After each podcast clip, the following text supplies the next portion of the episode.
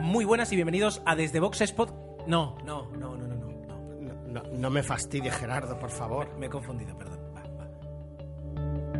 Buenos días, buenas tardes y buenas noches. Esto es 00 Podcast, episodio 00152. Por tanto, mi nombre es Gerardo. Por tanto, mi nombre es Tomeu. Y por tanto, nuestro amigo Jesús puede estar, pues tal vez trabajando, tal vez tomándose un café, que ya es viernes por la tarde y ya toca. Vamos hoy por fin a coincidir en una película y tenemos muchísimas ganas de hablar y voy directo al sumario de Iron Man 3. Es cierto, cuando empezamos este podcast coincidíamos en dos, ahora coincidimos en una En y una, es un éxito. ya es algo. Pero bueno, te- teníamos ganas de. De hecho, hemos, no voy a decir que a propósito, pero hemos aprovechado eh, pues este, este retraso, porque al fin y al cabo va a ser trisemanal el podcast eh, que, que hemos, que publicamos el lunes. Estamos grabando un por la tarde, pues para poder eh, ver la película que se estrenó pues hace, hace poquitos días. Y de ella. Al final es de la que menos vamos a hablar porque hemos traído aquí una quincena pesada, pero sí que le queremos dedicar unos minutos porque bueno, nos, nos produce mucho cariño esa película eh, y se lo merece. Como siempre, eh, y como es habitual, pues antes de ello, pues tenemos varias secciones. En este caso, a ver, seguro que ha habido mucha gente que se ha muerto del mundo del cine, pero no lo suficientemente importante o relevante, o los medios, el- los medios de comunicación, el más media, como me enseñaban a mí de pequeño, no han querido reflejarlo, al menos no lo hemos visto. Y eh, afortunadamente, pues Tomeu no va a tener que hacer su propia, su, bueno, su ya habitual, la sección de, de- Es un pequeño alivio. del cine muerto. Sí vamos a tener eh, cine que se viene, no vamos a tener noticias y lo que también vamos a tener es una buena quincena de cine eh, propia de tres semanas, que hemos hecho trampa en ese sentido.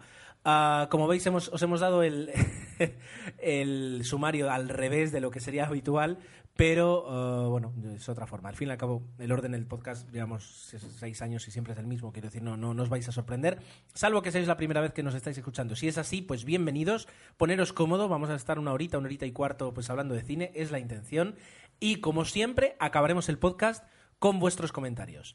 Cuando Tomeu tenga a bien dejar de jugar con el iPad y participar en el podcast, yo terminaré de hablar y de... de- Por fin, ¿no? Tú coges la directa y no, y no, y no dejas a nadie, vamos. Pero No, no, no, yo parece- esperando como lo haces bien, yo digo no. tomarás pero- la iniciativa, pero veo que no... Pues si te, si te parece, y vamos a patentar una serie de frases, y lo el si te parece es exclusiva de 00 Podcast. Y el bueno mío. Vamos a empezar con, con la quincena, y o me doy pie a mí mismo o me das tú, como sueles decir que yo empiezo, pues... De momento vamos a dejar aquí la musiquita, el Galería Medium y... Venga. Y empecemos.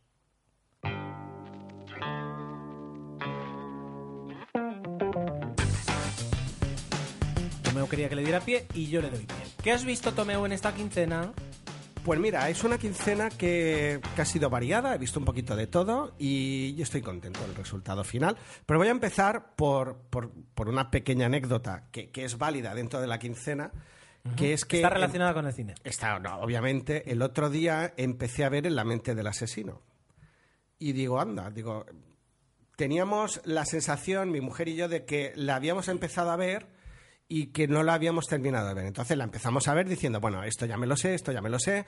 Seguimos viéndola, mi mujer se vuelve a dormir por segunda vez o tercera poniendo esta película, lo cual indica el valor de la misma. Recordaros que está dirigida por Robin eh, Rob Cohen y el título original es Alex Cross y se basa, me imagino que en una, una especie de detective pues que se dedica a investigar eh, casos, en este caso persigue a un asesino en serie que está protagonizado por el que conocíamos que era el médico de Lost, ¿no? El protagonista de Sí, Lost. sí, sí, eh, Jack Shepard. Eso es. Bueno, dicho Matthew esto, Fox, el actor es Matthew Fox. Exactamente. Seguimos viendo la película, digo, mm, bueno, mi mujer ya está dormido, sigo viéndola, sigo viéndola, voy rebobinando hasta que me doy cuenta y nunca me había pasado que la había visto entera. Entonces, volví a ver En la mente del asesino en versión Rewind 2 o 3, intentando, parando en algunas escenas para decir, esto lo he visto, ¿no? Siguiendo, siguiendo, hasta que ya me di cuenta de que eh, en los últimos 10 minutos digo, eh, obviamente esto va a acabar así. Me pareció un- una, una cagada monumental y una pérdida de tiempo de casi media hora cuando te reservas el viernes por la noche ese momento para sentarte y disfrutar de tu película, que, que, que no. Dices, pero... Esto que me dices me recuerda a... Nunca me había pasado. Esta anécdota que comentas me recuerda a algo que, que creo que a todos nos ha ocurrido. Cuando te pasaba eso, pero alquilando una película en el videoclub. Claro, Es decir, Puede ser, puede ser que lo, haya lo típico además era en familia, ¿no? Es decir, un, un- miembro de la familia era el que Esta, iba esta. el que iba el que iba a alquilar, ¿no? Es decir, la traía esta no va de mi padre además siempre era especialista en esta no va de yo creo que la vi. Era, era la frase es- bueno ahora no vivo con él pero eh, la frase de mi padre cuando yo traía algo del videoclub yo creo que esta la he visto no lo que pasa es que todas las películas ya llega un momento que se parecen pero la típica de vas viendo y de repente decías ya es- esto ya lo había visto yo esta película ya la conozco Eh, era algo era algo bastante habitual Imagínate. y, y en aquella época pues te da más rabia más rabia porque mm, Has pagabas. pagado por ello. Has pagado. Ha- Has pagado y... Pero- bueno, pero es la anécdota de, de, de mi quincena. De hecho, era la primera que vi. Normalmente las pongo por orden que he ido viendo, que eso Ajá. ayuda. Entonces decidí, mm, ¿cómo puedo solucionar este embolado? Tengo a mi mujer que está dormida en el sofá. Digo, pues tenía otra en la recámara, obviamente siempre, y yo creo que es algo que, que todo el mundo, tenemos varias en la recámara diciendo, si una me falla, pues la otra la puedo ver. Y es El hombre de los puños de hierro vale una producida eh, que siempre queda muy bien por Quentin Tarantino y es una película pues que eh, dirigida por RZA que yo no sé quién es pero que también interpreta el papel principal eh, de la película. Y sobre todo quien podríamos destacar así como actores más conocidos pues tenemos a Russell Crowe que tiene una presencia bastante importante en la película que no principal y por ejemplo a Lucy Liu que eh, repite un poco a lo mejor ese rol que hizo en las películas de Tarantino de Kill Bill, um, se puede decir que un poquito, y a lo mejor los entendidos incluso dirían, no, es que está basada en el personaje, no lo sé, yo creo que no, pero... Total, que la película está bastante bien. Viene a ser una especie de mezcla de cine, de artes marciales, con un poquito de música de rap y ambientado, pues, en una especie de, de- de- de mezcla, podríamos decir, de oriental y del oeste, ¿no? Un poco Mm, Vale. vendría a ser ese juego. Y por supuesto está lleno de muchísima casquería y muchas escenas de acción. Entretenimiento puro, simple y duro. Y da el pego. A mí me gustó, me lo pasé muy bien. RZA eh, son las siglas artísticas de Robert Fitzgerald Diggs. Eh, es, un, es un productor de música, básicamente, eh, autor, rapero, actor, director.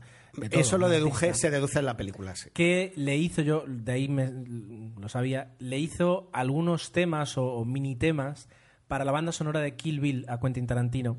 Lo cual fue como casi casi noticia porque era como prácticamente la primera vez que, que Quentin Tarantino utilizaba material original en sus, en sus bandas sonoras. Entonces, de ahí entiendo la amistad, la relación y dado el tipo de película que me estás contando, pues no me extraña que Quentin Tarantino metiera algo de dinero ahí para, para ver qué pasaba. Bueno, veo que también eh, RZ junto con Eli Roth, el director de Hostel, se dice Hostel y, la, y la secuela, eh, están dentro del guion. Y obviamente aquí es cine, cinefilia pura o cinefagia pura de, miles de películas que deben haber visto y que y, juntan todo pues en, en otra... La verdad es que está divertida. Yo la recomiendo porque...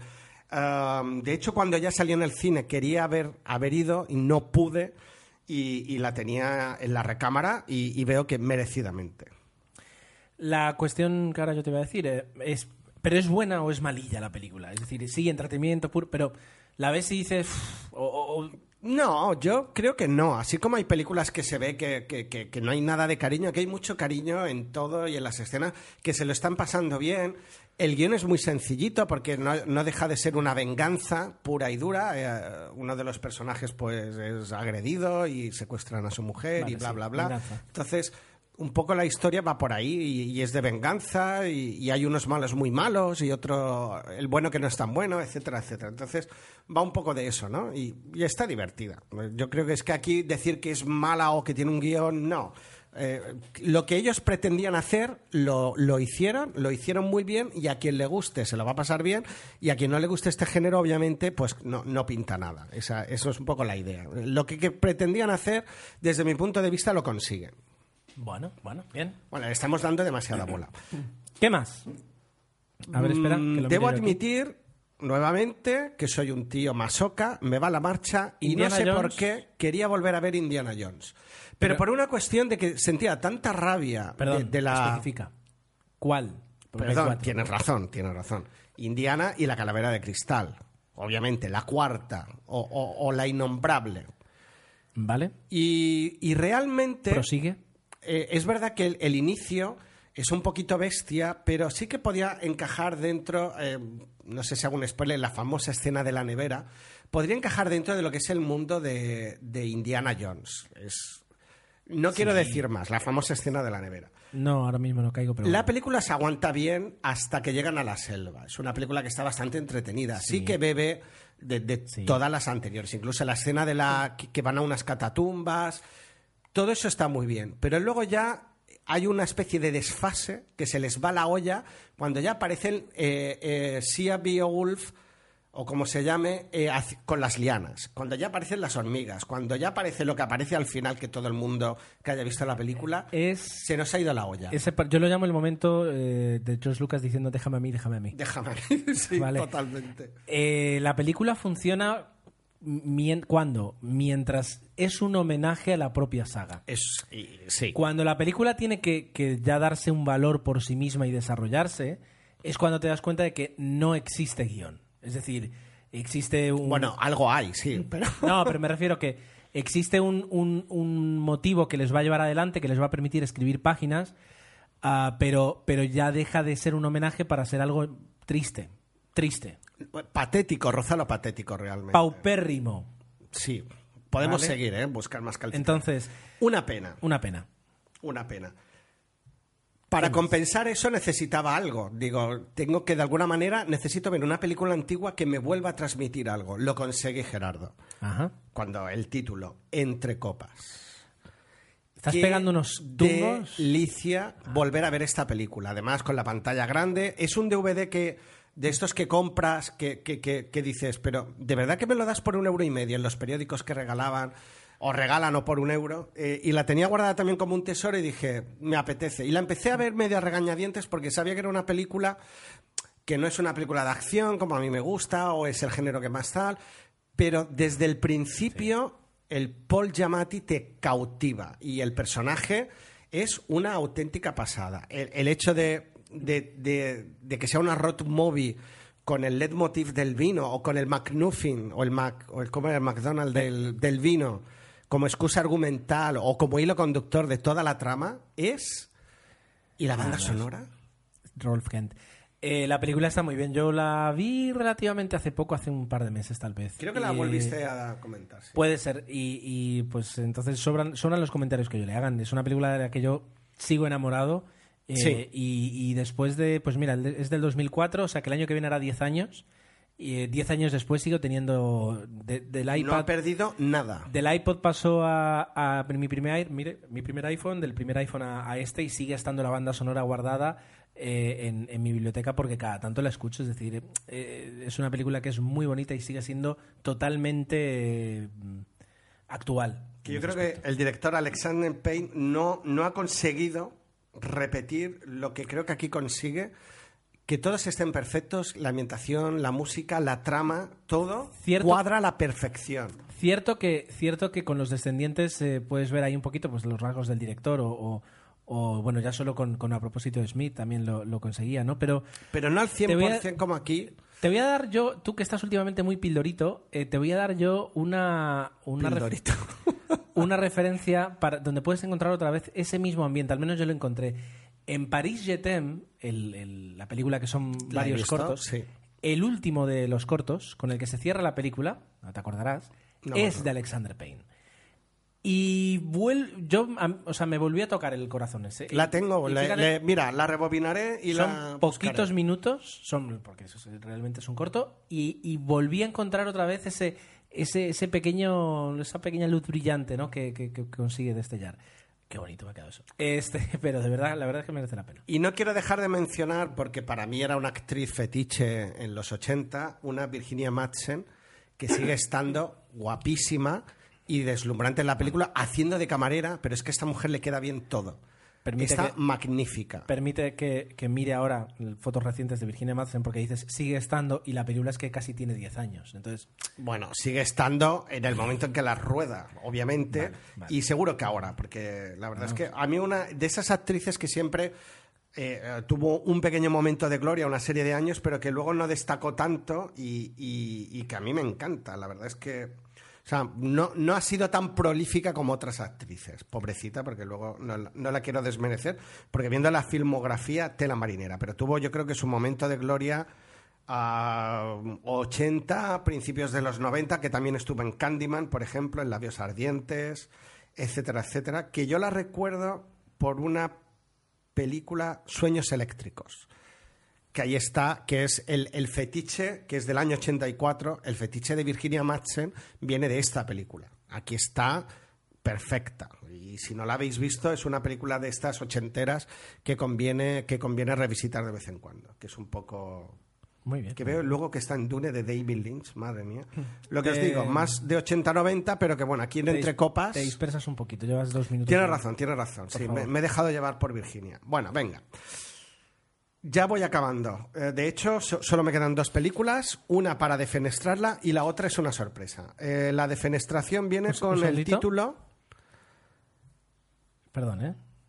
Cuando diga el título, no ríais de mí, pero. La sorpresa es, es el cuerpo. No, sí, la sorpresa es el cuerpo. Vale, perdón. La defenestración es Super Ligón, una película del año 2006. El título en inglés, Blind Dating o algo así. Blind dating es de. ¿Cuál sería la traducción? ¿Tú qué Blind, un- blind date es una cita ciegas. Entonces, Cita blind, ciegas, blind dating vale. es pues la, la acción de hacer cita ciegas. el protagonista es ciego y entonces es una de estas comedias que buscan la risa fácil y, y la anécdota es que ah, tenía que ver una película con las niñas, no encontrábamos nada y en el Smart TV a través de Wacky eh, te regalamos un mes de la versión premium y conseguimos ver esta película gratis que yo creo que, que- que, bueno, que me tendrían que haber pagado por verla, no, ¿Pero por qué? no, porque es muy facilona y todos los tópicos de, de lo que puede ser una persona ciega en una comedia eh, están ahí presentes y, y intenta ser, obviamente es una comedia de amor, muy, muy simplona. Hasta las niñas se aburrieron, en definitiva. Pero claro, con el toque este del ciego, pues siempre aguantas, aguantas y la acabas de ver y bueno, no, no es que sea un despropósito, pero obviamente mm, yo no volvería a ver esta película en la vida, espero. Bueno, bueno, veo. Bueno. La sorpresa, grata sorpresa, en positivo, y a lo mejor no vais a estar de acuerdo conmigo cuando diga el título, es El cuerpo. Esta película de Oriol Paulo, en la que José Coronado vuelve a hacer de José Coronado malo y Belén Rueda, pues, como encasilla en papeles películas de miedo, de misterio. Eso pensé yo. La película es una trama que está bastante bien. Parte de la premisa de que Belén Rueda ha fallecido y ha desaparecido el cadáver. Por eso de ahí el título El cuerpo. Y un poco la trama se centra en, ah, en lo que sería en el Instituto Anatómico Forense, en las eh, investigaciones previas del suceso, donde está José Coronado, que hace de policía, y Hugo Silva, que es el marido de la susodicha. Y un Vale. poco la trama va por ahí. A mí me consiguió ah, ah, entretener. La película mantiene un poco la ambigüedad todo el tiempo de lo que ha ocurrido, ¿no? Y, sabe jugar muy bien sin, sin excesivos aspamientos. Están los sustos típicos y las típicas momentos así, pero que nos llevan hacia un final que yo no me esperaba y que me gustó mucho. Me ha sorprendido, dije. Digo, jo, a lo mejor.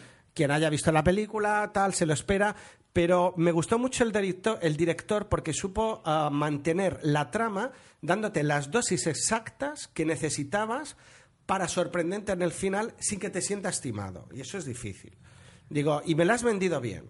Considero que la película la ha vendido muy bien. ¿A ti no habrá paz para los malvados? ¿Te gustó? Mm, no tanto. Aquí repite... O sea, no tanto. No tanto, no tanto. No me desagradó, pero no, de hecho me aburrió un poco. Dijimos que era un poco un episodio largo del Sí, comisario. sí, sí.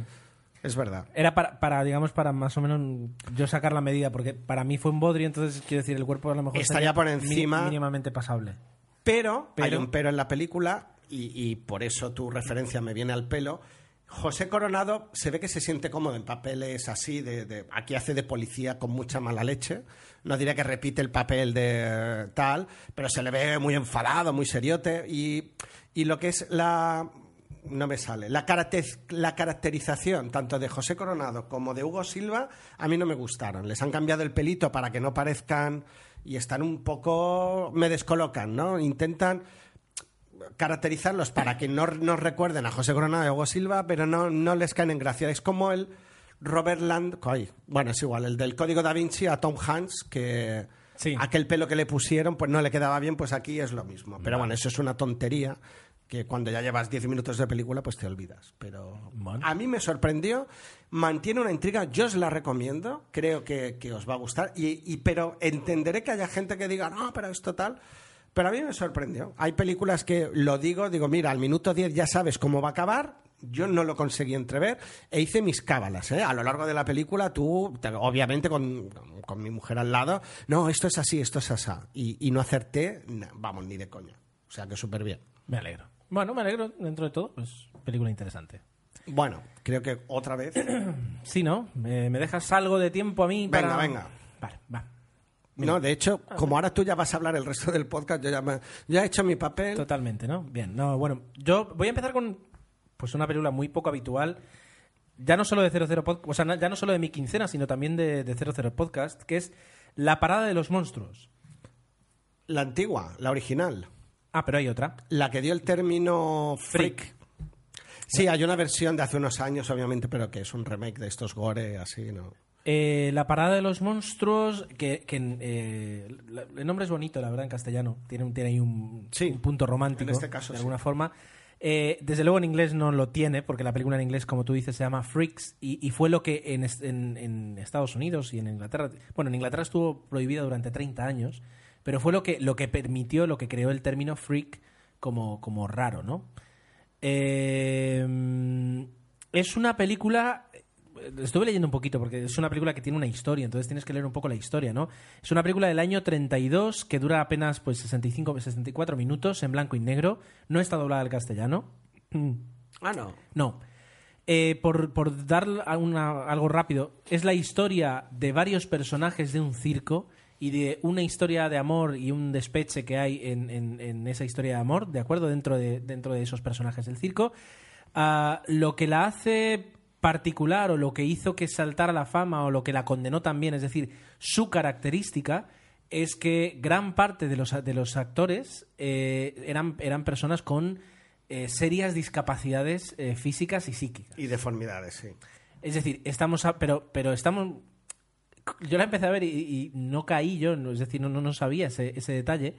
Am, y al principio dije, ¿serán efectos especiales? Dije, ¿pero qué va? Digo, esto es en el año 32. Digo, cualquier cosa que hicieran ahora mismo se detectaría, ¿no? La detectaría un niño de 6 años. Eh, pero no, es, es así, es decir, es- utilizaron actores reales, pero pasando con por eh, personas que, no, que les faltaban medio tronco, es decir, lo que Sí. son piernas y abdomen, personas sin piernas y sin brazos, eh, personas con microencefalía, es decir, con, con una deformidad en la cabeza que les hacía tener el cerebro, cerebro muy pequeño. Y luego ya, pues cosas más normales como eh, una hermafrodita, un- una, una, una actriz sin, sin brazos, eh, dos enanos. Quiero decir, luego ya, eh, eh, pues eso, es decir, personas, digamos, con, con problemas para caminar, etcétera, etcétera. Es decir, entonces, eh, la- más allá de eso, que es lo que más te, te asombra al principio, Sí, lo que más llama la atención. desde luego, eh, va- vas, quieres hacer un esfuerzo y tienes que hacer Y un lo que esfuerzo. más rechazo te causa. Perdón. ¿Qué me hago? Lo que, lo que más te sorprende, lo que más te, te asombra, eh, y, pero claro, en el 2013 te asombra, porque además le añades un punto de vista histórico, pero en el año 30, cuando, cuando Metro Goldwyn Mayer eh, estrena la película, el fracaso es tal y la repulsa a la película es tal eh, que, que la Metro regala los derechos a, a- a quien quiera, a otra empresa, para, para que intente sacar algo de dinero.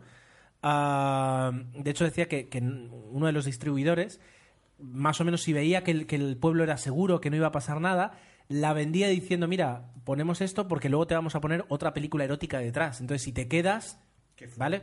Qué fuerte. La película estuvo prohibida, es la película que más años ha estado prohibida en el Reino Unido, estuvo prácticamente 30 años prohibida. ah, y no es hasta el año, no me acuerdo si el 60 o el 61, que, que se muestra en el Festival de Venecia, cuando, pues 30 años después, se aprecia la verdadera magnitud y la verdadera.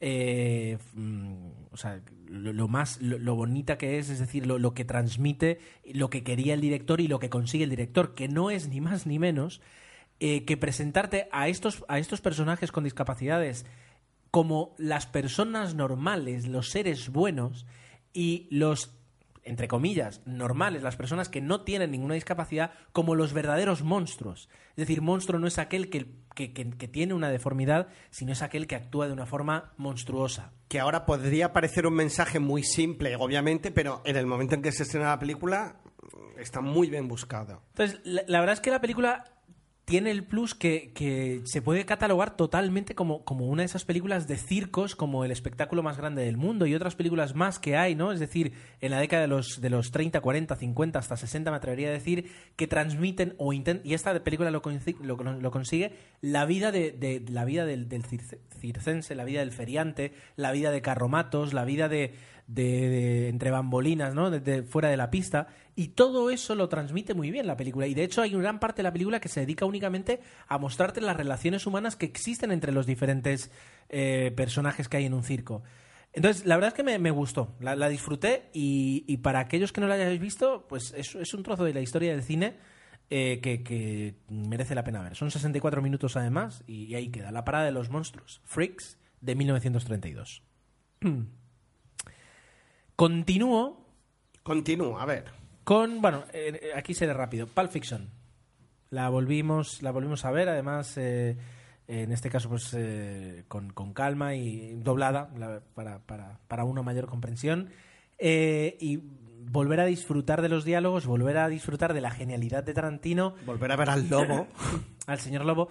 Sobre todo, si la ves además con alguien que nunca la ha visto y la va descubriendo, te das cuenta de cómo cada vez más asombra, ¿no? Al principio, pues, dices, bueno, sí, vale, es un poquito rara y esta escena, fíjate, que donde se coloca en el tiempo, pero así como va progresando y así como a Tarantino, Sí. pues, se va desplegando su guion cada vez, asombra más. Y, mm, y debo decir que, que tanto, tanto por el montaje, por la propia historia que cuentan los personajes, yo creo que es la... la- no voy a decir la, me- la mejor película de Tarantino, pero yo creo que es la película Puedes decirlo. no, es- quiero decir, si, si, si yo tuviera que, que convencer a alguien eh, o, o describirle a alguien el cine de Tarantino y solo pudiera escoger una película, escogería Pulp Fiction. Yo también, estoy de es acuerdo. decir, Jackie Brown, desde luego, es una película para mí de las más extrañas de. de- fíjate que ha hecho pocas, pero bueno, de las ex- la más extraña que ha hecho Quentin Tarantino.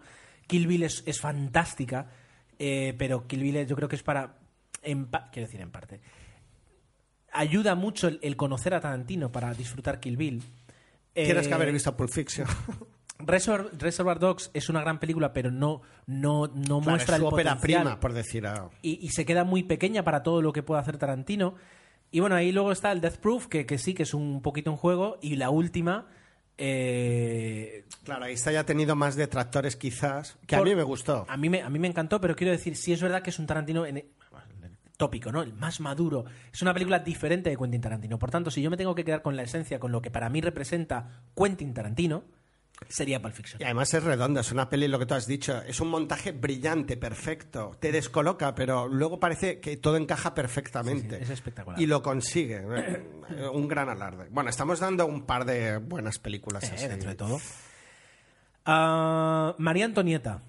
¿No lo habías visto? No lo había visto. Grabé un corto que lo tenéis. eh, si estáis, por cierto, vamos, vamos a decirlo ahora. Eh, si estáis escuchando esto y ahora yo os digo que grabé un corto y, decís hace mucho tiempo que no hace mucho tiempo que no, que no escucho los cortos. Separamos los feeds. ¿Esto es qué significa? Que los que estáis suscritos a 00 Podcast eh, o los escucháis eh, en Evox porque tenéis ahí vuestro canal guardado de- solo de 00 Podcast, no, lle- no llegan los cortos, ¿vale? Los cortos ahora están en un feed diferente. Si entráis en 00podcast.es lo tenéis claro a la derecha y os podéis suscribir o podéis buscar en Evox los cortos de 00 Podcast y escucharlos aparte.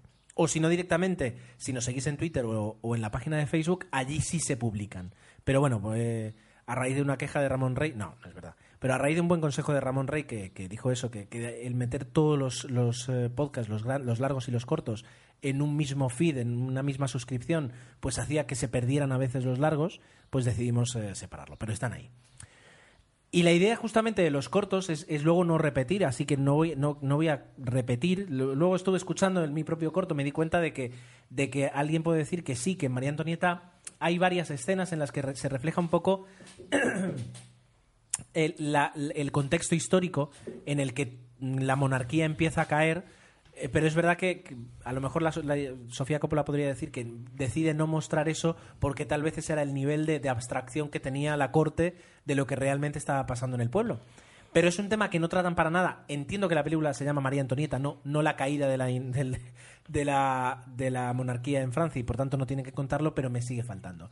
Lo curioso, te das cuenta, y, y para los que sabemos poca historia de la economía, pues eh, te sorprende, pero para los que lo saben, pues, pues seguro que no, que eh, en parte los motivos del tal y como te muestran en la película, los motivos de la caída de la monarquía francesa fue justamente como ahora el haber contraído una deuda enorme, un déficit muy grande, Ya estamos. el haber contraído un déficit muy grande y el tener que endurecer los impuestos y endurecer los gravámenes Los recortes. Ya no sí bueno en realidad no, no había mucho estado del bienestar en aquella época poco había No, no, no, pero, pero siempre se recorta. pero bueno es decir los recortes y las subidas de No hemos impuestos cambiado de la época medieval. eh, provocaron eh, que, que al final la gente se, se, se, mm, ¿cómo se dice? se rebelara y, y de- derrocara a su, a su monarquía. Y demuestran un poquito incluso que fue la guerra, la guerra que, que- que apoyó Francia de Estados Unidos contra, contra, el Reino Unido, contra el Reino Unido la que provocó esa deuda. No, la verdad es que en ese aspecto sí que te cuenta un poquito, pero bueno, se deja mucho. Ah, aún así, pues se, se la disfrute, la disfrute suficiente. Interesting. Perdón. Ahora viene un título que me descoloca. Yo, por lo menos, creo que no lo he visto. es ¿Qué que es un documental. Ah, vale. es un documental que se llama Giro Sueños de Sushi. Un documental del año 2011 de David Gelb eh, que mm, se centra en la vida del mejor cocinero de sushi del mundo. Veo que en YouTube se puede ver el documental. Ah, sí, Bueno, fantástico. me parece que sí. Un documental danés eh, que se estrenó en el año 2011 y que está centrado no es en el Bueno, sushi, o sea, es- un tráiler. Ah, Me ha parecido Vale, que vale. ponía el título completo. Digo, pues mira. Vale. Entonces, eh, se centra en, el, en Giro. Giro es un chef, un señor de 85 años que lleva toda la vida trabajando, que desde hace que durante más de la mitad de su vida se ha dedicado a ser cocinero de sushi y que de alguna forma la película lo que te enseña es su filosofía de entender el trabajo, la comida, la propia vida y la familia a través del sushi.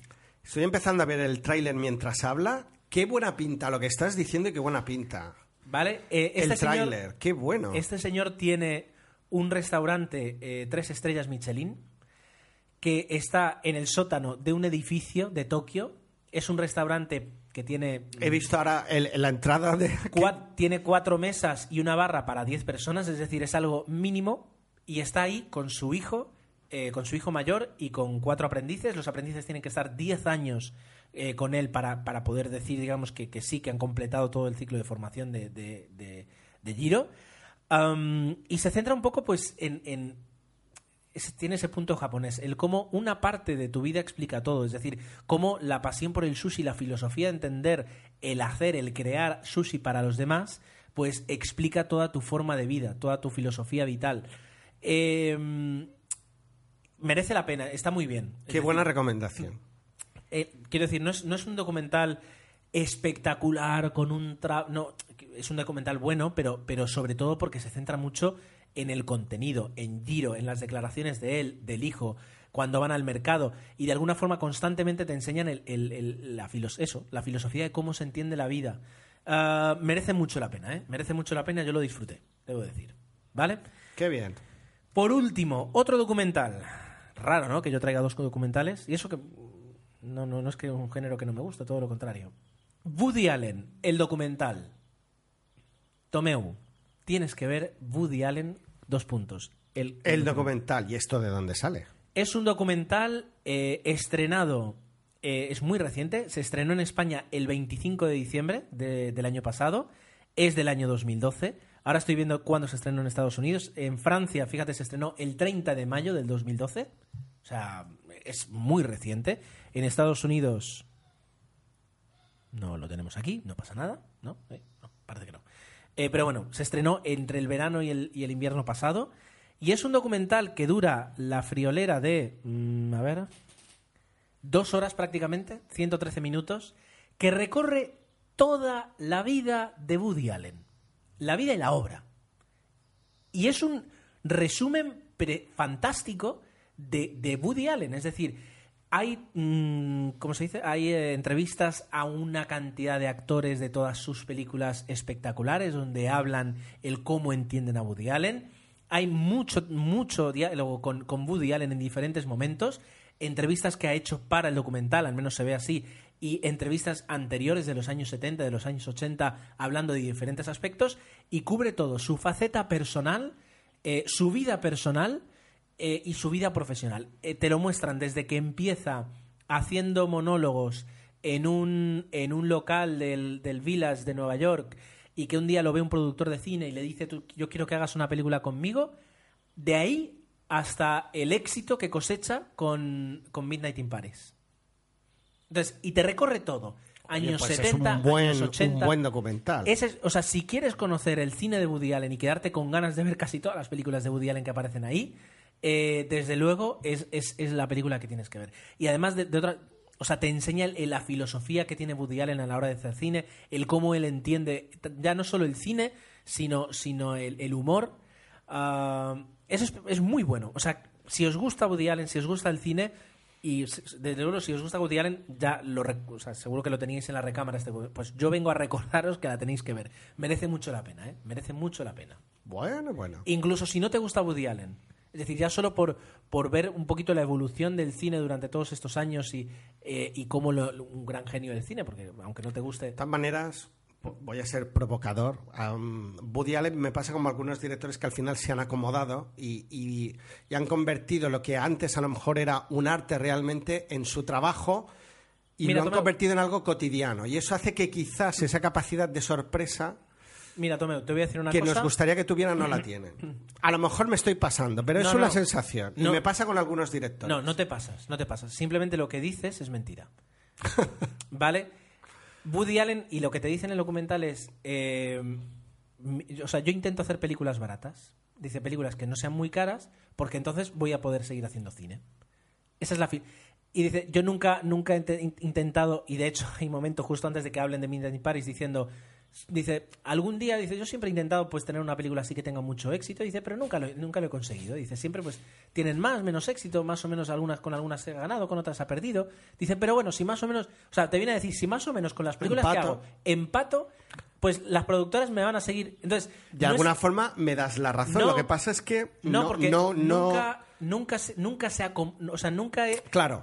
siempre fue así desde el principio. Sí, no ha pretendido ir de, sino que yo simplemente me he limitado lo que quizás debía estar más inspirado al principio, porque en el fondo es como un autor de libros consagrado, ¿no? Tú tienes en la, en la mente lo que quieres decir y parece que al principio como que sorprendes más y que como que luego quizás te repites un poco.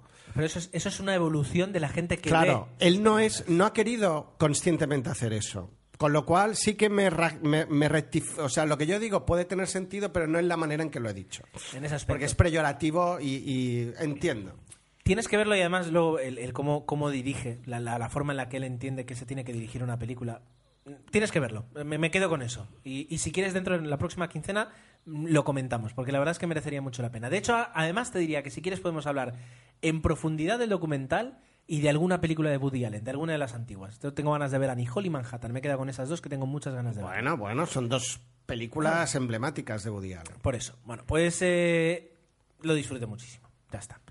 Esta ha sido mi quincena, que no es poca, ¿verdad? Eh, y yo creo que, bueno, el hecho de que lo estemos grabando ahora cada tres semanas, pues nos da más tiempo para venir. Da con- tiempo para más. con Con, lo cual, cositas- fijaos de que, bueno, compensamos hablando más de cine.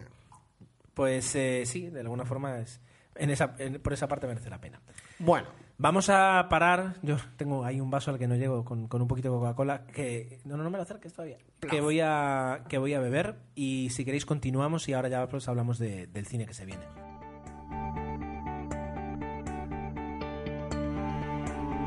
el cine que se viene. Necesitamos una cuña también para esto. A ver si alguien se ofrece voluntario. Lo que pasa que eh, es tener mucho humor. Bueno, a ver, el cine que se viene. ¿Qué he visto yo? Mm, bueno, he visto bastantes, pero como ahora está eh, dentro del podcast, hoy vamos a hablar de superhéroes, pues yo digo, voy a aportar dos nuevas que se van a venir. Una dentro de toda esta especie de franquicia que se ha creado Marvel y que le está saliendo súper bien, que es la vuelta de Thor, eh, y haciendo la broma fácil que ya hicimos cuando hablamos de Thor 1. Esta es, son tordos, ¿no? Eh, vamos a hablar de tordos. He visto el tráiler y, bueno, promete pues más de lo mismo. A mí, personalmente, de todas las que he visto, me han gustado todas y la que menos Thor. Mm, por supuesto, voy a ver Thor 2 porque me interesa, o sea, el personaje de pequeño siempre me había gustado mucho, ya lo comenté la otra vez, y, iré a verla, pero ah, eh, quizás es la que, de todos los superhéroes, el que los, lo menos conseguido para mi gusto. Porque estoy seguro que habrá gente que dirá que prefiere Thor por encima de Iron Man y que Iron Man lo encuentran demasiado graciosillo, ¿no? Y, a lo mejor tienen razón. Pero bueno, yo me quedo prefiero hoy por hoy a películas como El Capitán América o Iron Man o los propios Vengadores pues que Thor. Pero me parece bien que haya una continuidad. Pasa que parte, parte de, un, de, un, de, una, un punto de origen bastante dif difícil, que es el unir una película de acción en la que tienes que mezclar diferentes mundos, etcétera. Es decir, es complicado y encima eso le añades que, que a ese señor que baja a la tierra con un vestido un poco raro y un, y un martillo eh, se enamora de una chica, ¿no? Entonces eh, el abarcar el otro mundo, la historia de acción y la historia de amor eh, es un poquito complicado. Es un poquito complicado. Y luego el hermano, que la verdad es que a mí nunca me ha terminado de, de pasar el, el, actor que... que, que a mí en Los Vengadores me gustó el papel así... Pero ya digo, es decir, es, es, como demasiado irregular el terreno como para poder desarrollar una película que al menos a mí Sale me... Natalie Portman, los fans sí, de Natalie sí, estaremos contentos. Genial. Pero me falta, me falta eso a mí. El otro superhéroe eh, es el hombre de acero. El, eh, hay como tres versiones del tráiler, he visto la última, incluso hay un guiño donde eh, parece que está prohibida la palabra Superman en la película, ¿no? Y, y está muy bien. En el propio tráiler se ve, hay una Ah, mira, escena eso no lo he visto. que sale. Sí, porque creo que hay mínimo dos, tip, dos versiones de tráiler, la tercera. Otra película que me hace muchas ganas. En este caso, la, en la producción tenemos a Christopher Nolan. En el guion tenemos a David S. Goyer y a, David, y a Christopher Nolan, quiero decir, los creadores de la saga de... de del, bueno, de del reinicio Oscuro. de Batman. Y es verdad, tiene muchísima. Bueno, dirigida por Zack Snyder, con, con un buen. como dirías tú, un buen eh, elenco. Eh, Amy Adams, Russell Crowe, eh, Kevin Costner, Kevin Costner Diane secundarios Lane, de lujo. Lauren Fishburne. Sí, sí, sí. Y el actor que, desde luego, mm, está. La, la caracterización de, de, del propio Superman está muy conseguida. Es decir, eh, me, me, me, vende muy bien. Y ahora veo aquí una foto del actor aquí tan tranquila. mm, Quiero decir, en, en, en un fotocall. Y, y, sí, o sea, te transmite esa, esa serenidad que te transmitía Christopher Reeve de, de tranquilos que estoy yo. Yo veo que bebe, o se ve claramente en algunas escenas eh, el, de la primera parte, ¿no? Pero creo que intenta de alguna manera profundizar más en los inicios de Superman, porque sí, en el propio Tyler se ve que hay una serie de escenas donde el personaje se va, se tiene que encontrar a sí mismo. Está, en, en ese sentido, creo, pues que se va a tomar el tiempo, como suele hacer las películas. Como es la, la película original de Superman. Exacto, que nos eh, encantó a todos. Yo creo que vuelve un poco a ese origen bien hecho. Eh, sí, sí, sí, desde luego, con, con ese punto de realismo ex o explicación que te permite Uh, pues verla mejor que, que, que, le aporta, digamos, ahí Christopher Nolan, lo que hizo con Batman Begins. O sea, era Batman, era el, el hombre murciélago, pero lo, lo, enriquecía de una historia alrededor que hacía que, que, lo, que le dieras un mucho más valor. Veremos a ver si aquí se, se, se consigue. ¿no? La película va a durar dos horas y media, o sea que van a tener tiempo ahí de explicar. Obviamente y... van a ser dos horas de presentación del personaje y unos 20-30 minutos de Superman volando y todo eso. Pero eh, luego tenemos la posibilidad de, a lo mejor, pues ver una segunda y una tercera parte y ya tenemos una trilogía que ya directamente entrarán a saco. Exacto. Así que bueno, la verdad es que tiene, tiene muy buena pinta. Me gusta Un reboot es... sobre algo que no funcionó hace unos años y que se vuelven a repetir, no sé hasta qué punto. Bueno, a mí me parece bien, es lo que digo siempre. A mí los superhéroes siempre me han gustado. Si está, seguir haciendo. Si está Christopher Nolan detrás, deja que haga los reboots que quiera. Pero esto es como ahora uh, J, JJ Abrams, que nos hace primero Star Trek y luego nos va a hacer Star Wars. Uh, ¿Qué, bueno, ¿Qué, pasa? Vuelvo, ¿Qué pasa? Vuelvo a decirte, desde luego la película de Star Trek fue, resultó una película de acción y de ciencia ficción fantástica. Sí, sí, sí, pues, no, no pues lo dudo. Deja que haga más películas de ese tipo, quiero decir, en, en ese no. aspecto. Yo ahora he hecho la broma, pero yo estoy contento de que este hombre haga Star Wars porque creo que sí que le va a dar un toque un poquito más adulto, ¿no? El volver un poco a, a, a, la, a la original, a la saga original, donde había esos guiones más curraditos y los personajes tenían más cuerpo. Veremos a ver, Vamos ojalá. Bueno, bueno, Nos estamos enrollando. Yo traigo tres películas del cine que se viene, pero rápidamente. La primera, En Tierra Prometida. Que, La de Matt Damon. que en todos, toda la publicidad es del director del indomable Will Hunting. Una película mm, con ese punto moralista de un personaje que ya, mm, eh, anticipas que va a tener un, un dilema en el cual... Me Ah, apetece verla, Gerardo. Fuera bromas. A mí, me, a mí, dicho así, me aburre un poco. Ya, pero son esas pelis Pero eh, que, que te ayudan a evadir de las típicas de acción y todo el rollo. me da que va a tener mucha calidad. Es decir, me da que. A lo mejor me equivoco estrepitosamente, pero digo, me da que, que- que puede estar bien hecha, que, el, que el guion puede estar. eh, que son personajes interesantes, con una trama que previsible, pero que, que no deja de ser buen cine, del que disfrutas ver. ¿no? Entonces- esperemos, esperemos. Ah, vamos a ver. La gran boda. Qué chunga, qué chunga. eh, como tú decías, ya incluye la palabra boda, que es otro. Uno de los, una de las palabras fetiches a la hora Y, de. y- y, perdón, palabra más fácil, e incluye Robert De Niro, que creo que también ya está dentro del género de las películas de familia, ¿no? de familia, ¿no? Fíjate, fíjate el, el- el- el reparto. Y Diane Keaton. Robert De Niro, Susan Sarandon, Diane Keaton, Catherine Hegel, Amanda Seyfried, Robin Williams y luego... Haciendo de está. capellán, sí, sí, terrible. O sea, eh, es como la, la- la película tipicona. Podrían hacer una especie como de scary movie de películas de bodas. Sí. Yo creo que esto lo Y es, tendrían ¿eh? que fichar a Robert De Niro, a Diane Keaton, a Susan Sarandon y a Amanda Seyfried y a Robin Williams. Quiero decir, porque... Lo que era esta mujer y, y en lo que se ha encasillado, que ¿El debe qué? decir, pero ella, Diane Keaton, pero debe decir, a mí me pagan, pues yo lo sigo haciendo. ¿Tú sabes qué edad tiene esta mujer? Quiero decir, tiene edad para estar Por eso, jubilada. por eso. Quiero decir, hace No, una película al yo creo año. que ha conseguido reinventarse, no nos gusta, pero realmente está trabajando y cada año va sacando su peliculita con diferentes actores, al final va ligando con todos y, jo, mola. Ya está, o sea, van sacando y... y- y- y- Pero me hace gracia porque hace unos años, cuando veías un elenco así, tú decías, ostras, qué peliculón se nos va a venir encima. Y ahora como que te da como miedo diciendo, menudo estropicio. ¿Quién sabe, no? Yo quizás sea la típica película que voy a esperar a ver cuatro o cinco que la hayáis visto y ver alguna crítica y a lo mejor me animo a verla. Pero así de Mira, golpe... La sinopsis que, la sinopsis que tenemos aquí en, en Film Affinity te dice: Con motivo de la boda de su hijo adoptivo Alejandro, con Missy, El Griffin, Diane Keaton, vuelve a su antiguo hogar 10 años después de que su marido Don, Robert De Niro, la engañara con su mejor amiga Bebe, Susan Sarandon, con la que vive desde entonces. Pero Madre cuando Alejandro mía. les anuncia que su madre biológica, Patricia Rey, asistirá a la boda y que, debido a sus estrictas creencias Yo me he religiosas, perdido hace como diez minutos, ¿eh? Debido a sus estrictas creencias religiosas, no debe saber que él y Don están divorciados. Estos se verán obligados a aparentar que son un matrimonio feliz y Bebe tendrá que salir de escena. O sea, es, es además la, la típica película del engaño, De enredos. enredos, contraste. Es muy, muy, muy, muy típico. También es verdad que yo tengo debilidad por Susan Sarandon y, y eso creo que le da un poquito, un poquito de crédito a la película. Es, pero es tan tipicona que, que me, me da ganas verla. O sea, es- es- es- puede ser Yo es que cuando vi el tráiler dije, ay, ay, ay, pero bueno, venga, Bueno, ya veremos. Ya está. Buscando a Nemo. Y por que último- creo que la han estrenado hoy, si no me Ah, equivoco. Mira, pues bus- sí. buscando a Nemo en 3D, olvidaos del 3D. En alguna sala la pondrán en 2D. Ya está, ya está.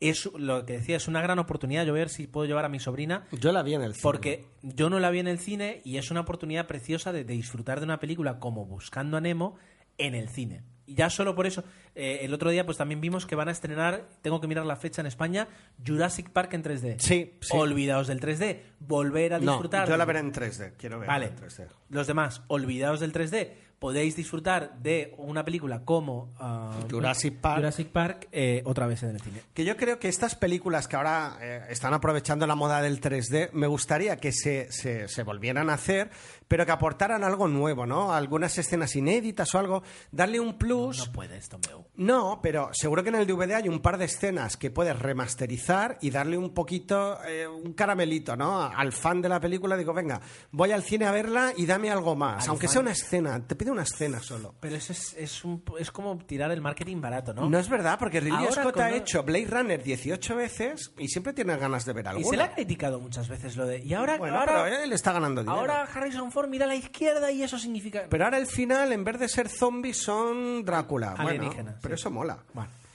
Bueno, que pues sí, que buscando a Nemo y además, y perdona que meta la cuñita, además está muy bien doblada al español. Es de esas películas. Sí, sí. El Dory, que está hecha por la actriz Anabel Alonso. Anabel Alonso, está fantástica. Sí, es uno de los mejores doblajes de un no profesional, para entendernos, doblaje? que, que- que haya visto. desde luego, no, en esas Que haya oído, perdón.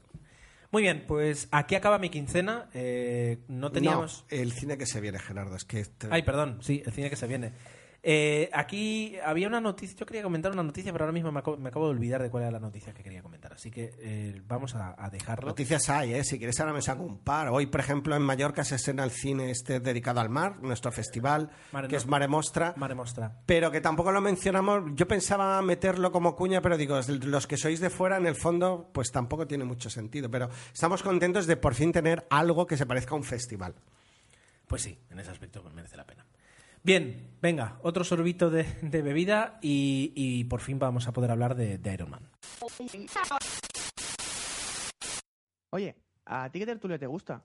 Pues yo la de hacer, para reírme un poco. Yo prefiero 59 segundos, es lo máximo que aguanto.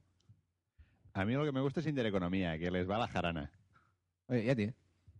A mí, pues, a mí me gusta Dame la voz. ¿Sabes? Dame la voz es un debate de verdad y está hecho por gente joven y culta. Cada uno está especializado en un ámbito y será un debate muy bueno. No dicen tonterías como los de la tele y además no están tan politizados como los de la radio. La verdad es que lo escucho cada domingo. Tan pronto sacan el programa en damelavoz.es. Pero dame la voz. No somos nosotros. Sí, tío, esto que hacen no está bien. Pero es que, ¿cómo tienes tanto morro, tanto autobombo, hombre? Dame la voz.es. Cada domingo un programa nuevo. Son inteligentes, hablan bien, incluso son guapos, no veas. No hay para tanto, pero igualmente está bien.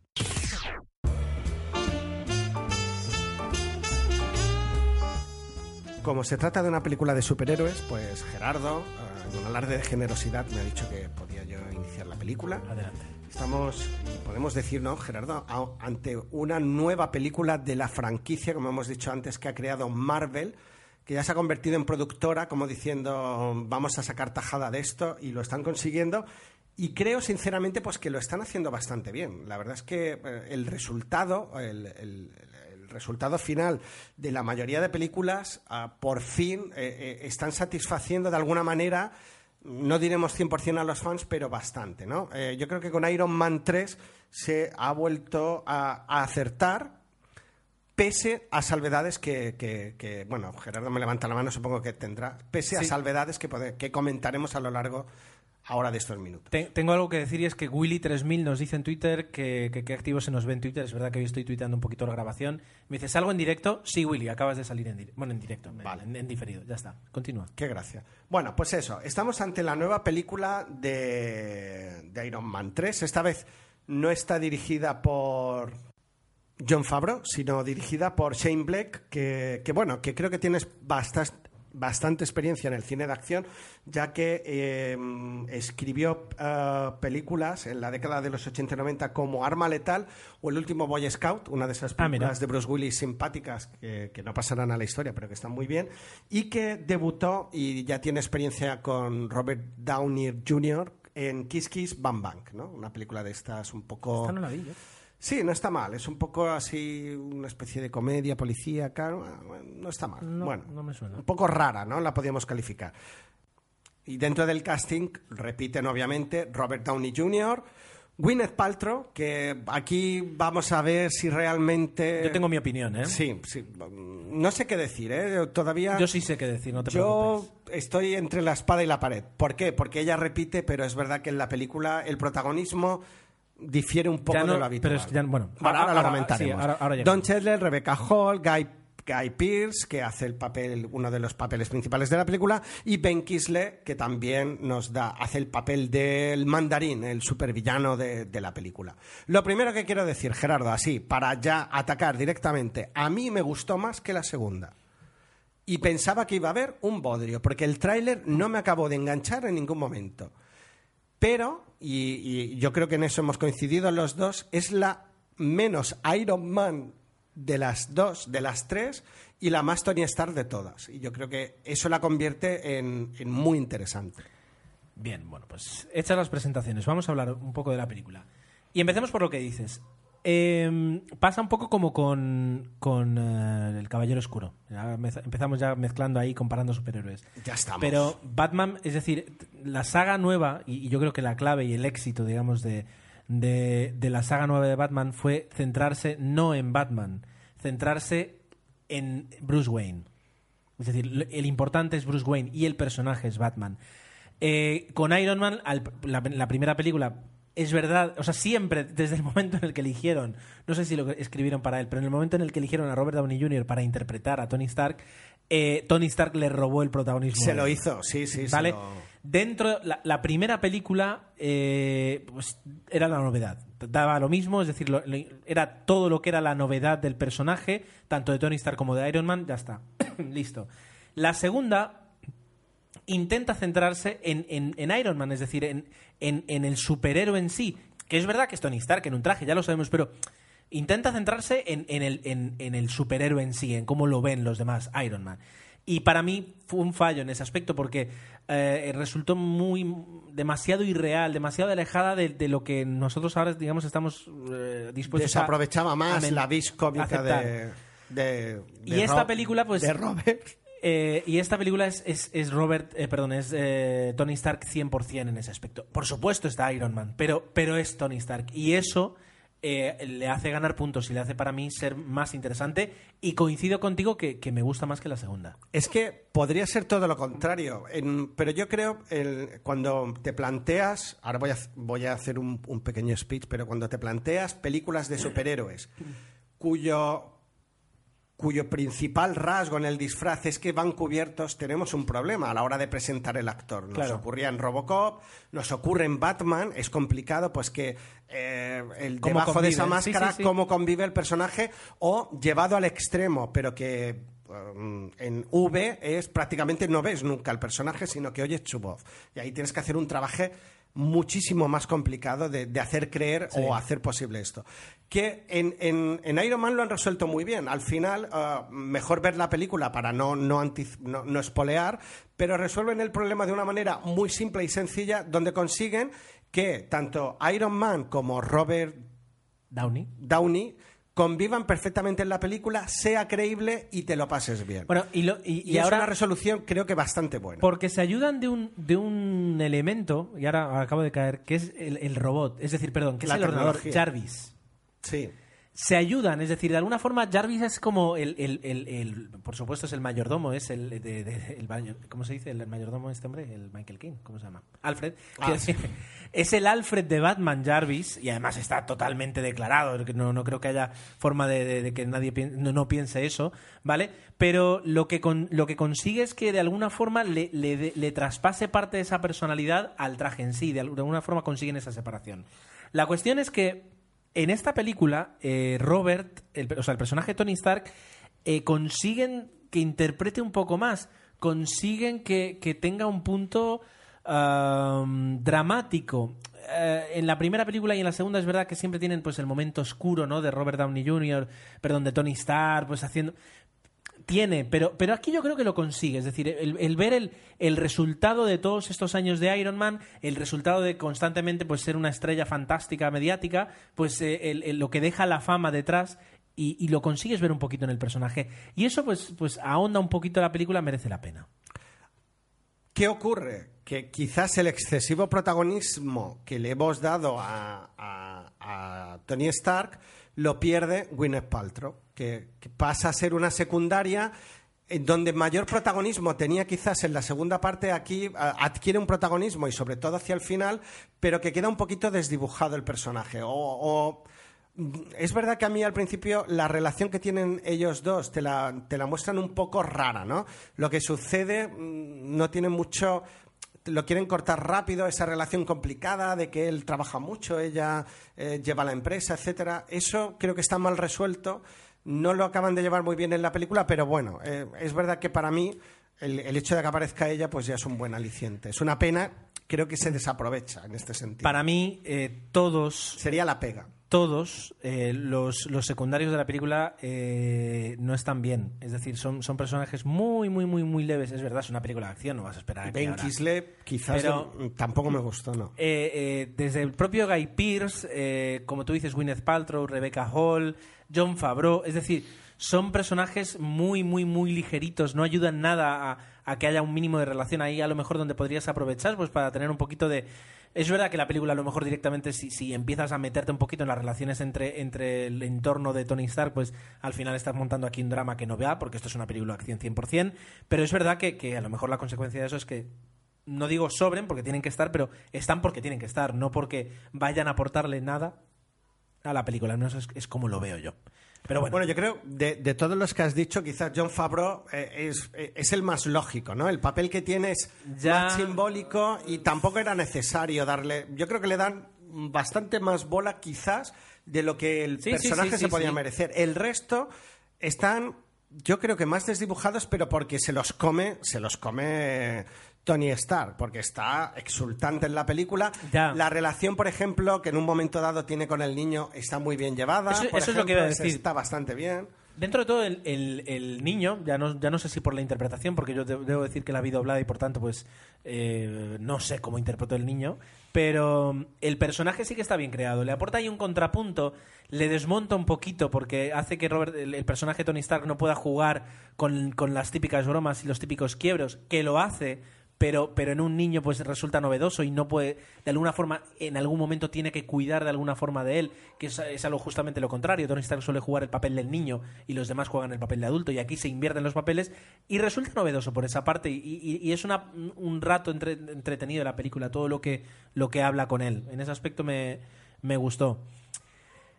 Ya no vamos a entrar en el tema, que ahora ya con las películas de acción, después de incluso Los Vengadores, con todo ese despliegue, de efectos visuales, pf, sí, a patadas, hasta el punto en que ya muchas veces no sabes lo que es verdad y lo que no es verdad.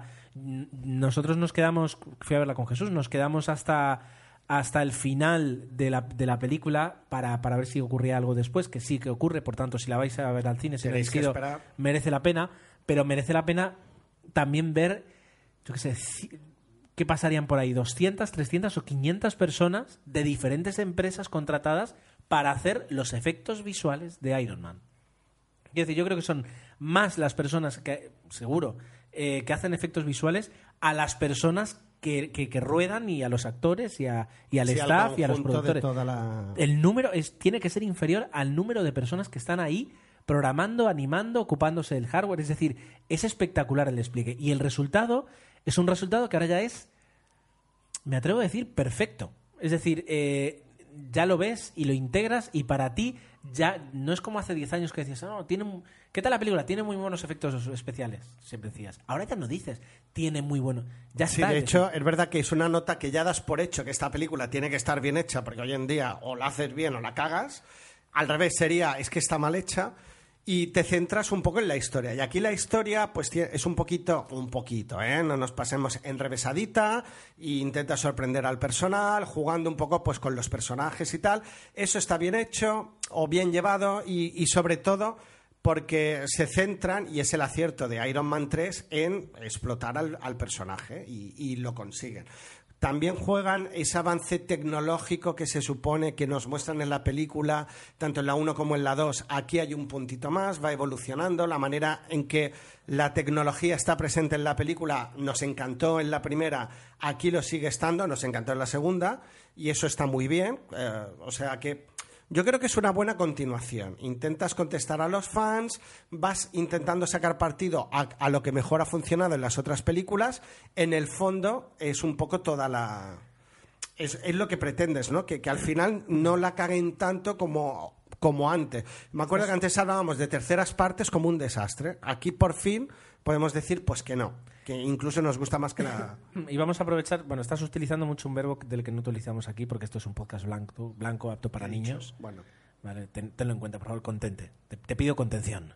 lo haré. Eh, no, eh, Para que veas que ni soy consciente. dos cosas quería decir. Una, vamos a aprovechar para decir, y, y muchos de vosotros nos diréis que no os ha gustado, porque yo he leído en Twitter y he escuchado de varias personas que les ha parecido la peor de las tres, que es una decepción. Eh, mm, yo no creo que lo sea, es decir, y, me gustaría, si, si de verdad lo pensáis, que me dijerais qué es lo que veis ahí, qué es lo que os falta, en serio, eh, o qué es lo que os sobra en la película para, para que no os haya gustado. Decir, eh, eh, para que no os haya gustado teniendo en cuenta que estamos viendo Iron Man, es decir, que es la tercera. No pueden hacerlo, no nos pueden sorprender como en la primera, no pueden evolucionar la trama como en la segunda, sino que tienen que sacar algo nuevo. qué es lo que nos gusta. Me gustaría saberlo porque a mí la verdad es que sí me ha gustado. La otra cosa que quería decir es que me gusta mucho el momento un poco MacGyver, el momento eh, bricolaje y un poquito eh, el, el- el- el- ¿cómo se dice? El, el tributo a la ingeniería que hace Robert Downey Jr. Y que además justamente utiliza el, el personaje del niño pues como para, para volver a, a- ese punto de, de- de recordar que, que Robert Downey Jr., tú ya muchas veces lo ves, pero en la primera película sí que se le veía mucho tiempo creando el traje e investigando. Y eso es entretenido. Yo no sé cuántos niños, después de haber visto Iron Man las tres y sobre todo la tercera, y hayan visto la parte de, mecánica, de electricidad, de- es decir, esa parte de crear y de inventar, cuántos niños habrán querido ser ingenieros, pero me, me da la sensación de que intenta despertar esa, esa, esa sensación, esa, esa- ese espíritu de, de- de- de tú te tienes que crear y además eh, hay un momento en el que la relación con el niño pues aparece eso, es decir, el, el tú eres un mecánico, entonces tienes que crear y, y eso es muy bonito. Qué bonito. qué- Es, la verdad es que me ha gustado. Yo creo que los detractores van a lo mejor, no lo sé, ¿eh? yo por, por hacer algún tipo de hipótesis, por, porque es verdad que el, el- el- el- el Iron Man en sí aparece menos que en otras películas y quizás sea ese el, el hándicap, no lo sé. A mí, tal como la plantean al final, en el tráiler me daba la sensación que iba a ser todo lo contrario, que se iban a centrar mucho en explosiones y tal, resulta que al final la película se curra el personaje. Y en ese sentido, mm, yo he salido contento. Por, ya os digo que mi, mi previsión era malísima. Con lo cual, al salir del cine, dijo, ojo, pues si al final me lo he pasado muy bien y me he reído. Y, o sea, Eh, que la, las, la salvamos completamente. vamos. Coincido contigo que en el tráiler decía, bueno, ya está, se van a cargar el personaje, va a haber un montón de escenas. Y ha sido lo y ha contrario. sido lo contrario. Claro, es verdad que a lo mejor se han cargado a otros, ¿no? Lo que tú decías de Gwyneth Paltrow. Quizás ahí sí que hemos perdido un poco, pero bueno, no, no se puede ser perfecto en todo. La música comentabas, ibas a decir No, iba a decir, de- la, la banda sonora está bien, digamos, sigue la, la línea de las otras películas. Y antes de que alguien me lo diga, sí, es verdad, no tiene una, una canción de ACDC. Eh, condicionar el resto de la película a que no aparece ACDC me parece muy excesivo. ¿Esto lo dices por alguien en especial? Por- sí, por Jorge, por el, por el hermano de Jesús, por Jorge. Me parece muy excesivo, pero sí entiendo y a mí me hubiera gustado también que hubiera habido momento Iron Man ACDC. Es verdad. Pero ya está. No, tampoco, tampoco vamos a, a- a decidir a, a- ponerla en, en- en- en la balanza del, del bien o del mal por, por- porque le falta una canción de un grupo. Am, yo no sé si tenemos algo más que añadir, seguramente nos, nos quedaremos con algo, pero bueno, yo creo que más o menos eh, queda mm, bien expuesta nuestra, nuestra visión, nuestra valoración un poquito de lo que ha sido Iron Man. Una película que, que como película de acción es muy buena, como película de la saga, pues es, es justa, justo cierre de la trilogía y que sin hacer spoilers, eh, eh, o sea, merece la pena pues estar siete minutos más o menos esperando a que terminen los créditos para pues saber cómo, cómo termina de terminar la película, valga la redundancia. No sé si tienes algo más que, que añadir, No, creo que hemos dicho bastante. Pues eh, Ah, yo creo que ha quedado claro que nos ha gustado. aquí os dejamos eh, lo que ha sido eh, la valoración de Iron Man y vamos ya directos a, a la última parte, a vuestros comentarios.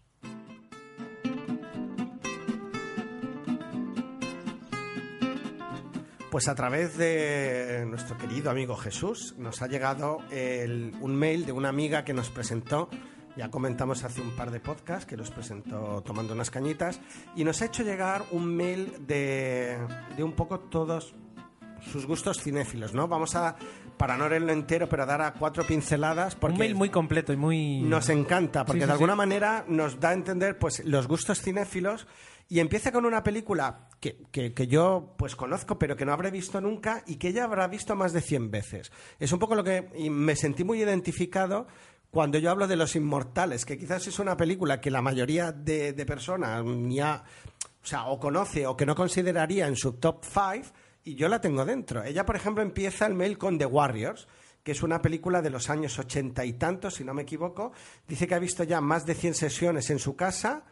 Ah, procura que todos sus amigos y amigas la hayan visto. Dice que le encanta.